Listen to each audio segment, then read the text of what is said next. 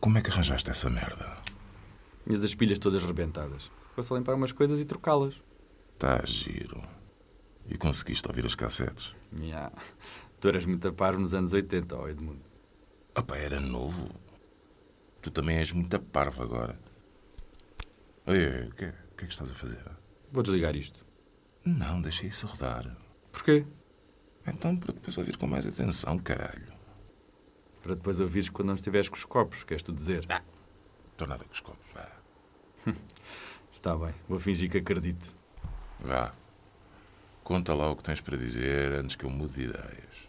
Ok. Lembras-te do caso do padre Amarante da 81? 80. O Sporting tinha acabado de ser campeão. Lembro-me da malta nem ligar muito ao caso. Estava tudo vidrado no jogo. Foi em 81. O Benfica é que foi campeão. Foi nada. Foi sim, nas cassetes não paravas de implicar com o tal de Raul, por causa do treinador deles. É verdade, o cabrão do Lages. Olha, sabes quem era o Raul? Teu antigo parceiro? Era um grande da polícia. Mas meteu-se na droga. Eu sei. Também falaste sobre isso nas gravações. Ah, continua lá. Pronto. Lembras-te do miúdo que apanharam com 30 gramas de cocaína na bagageira, em embalagens a dizer Titânia Cafés? Não me lembro muito bem, mas deve ser verdade. O miúdo depois desapareceu e mais tarde encontraram a ele e um padre numa igreja, ambos mortos. Ah, disso lembro-me muito bem. Foi a primeira vez que eu estive envolvido num caso de homicídio. O padre José Amarante foi considerado o chefe do esquema de tráfico de droga que mais chamou a atenção nos anos 80 no nosso país. O padre mandava miúdos venderem droga por ele. Mas eh, havia algo que não batia certo neste esquema. E tu próprio disseste nas gravações. O padre não ia aparecer morto sem mais nem menos. Exatamente. Bem, muitos disseram que, que se mataram ao outro, mas tu não te contentaste com isso. Para além de nunca se descobrir de onde vinha a cocaína. Lembras do que é que fizeste? Eu fui investigar o caso, claro. Fui investigar o Titanic Cafés. Mas com a falta de informação concreta que provasse a ligação da empresa a este caso particular, deu-se apenas esta situação como uma coincidência. E acabaram por arquivar o caso.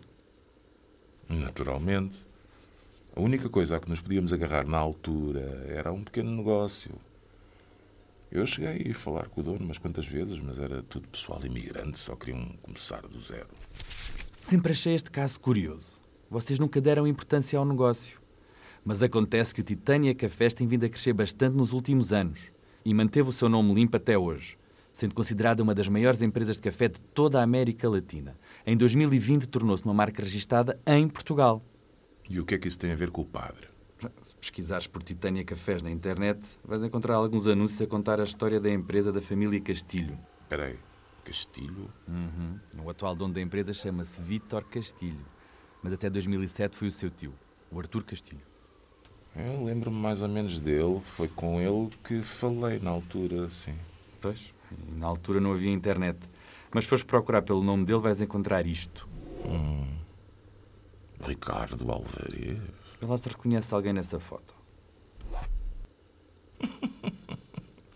É o Arthur. Curioso. Com quem esta malta se dava? hã? Então, mas isto não significa nada. O Roberto Carlos dava-se com o Alvarez e não era traficante nenhum. Mas não acaba aqui. Se fores ao INPI Brasil, o registro do Titânia Cafés não está só em nome do Artur Castilho. Está também em nome do Felipe Costa, Hector Salamandra, José Sanches e António Machado. Hector Salamandra. Hum. Onde é que eu já ouvi este nome? Ah, O Hector Salamandra, assim como o Sanches, foi preso por tráfico de cocaína na Colômbia, juntamente com o Ricardo Alvarez, em 1989. Ah, Rui. Tu saíste-me cá um cabrãozinho. Mas isto ainda precisa de muita investigação, sabes? Quer dizer, antes de tomarmos conclusões precipitadas. Então quer dizer que vais retomar a investigação? Não, não, eu já estou velho para andar à caça de gamusinos, por amor de Deus. Anda lá, pá.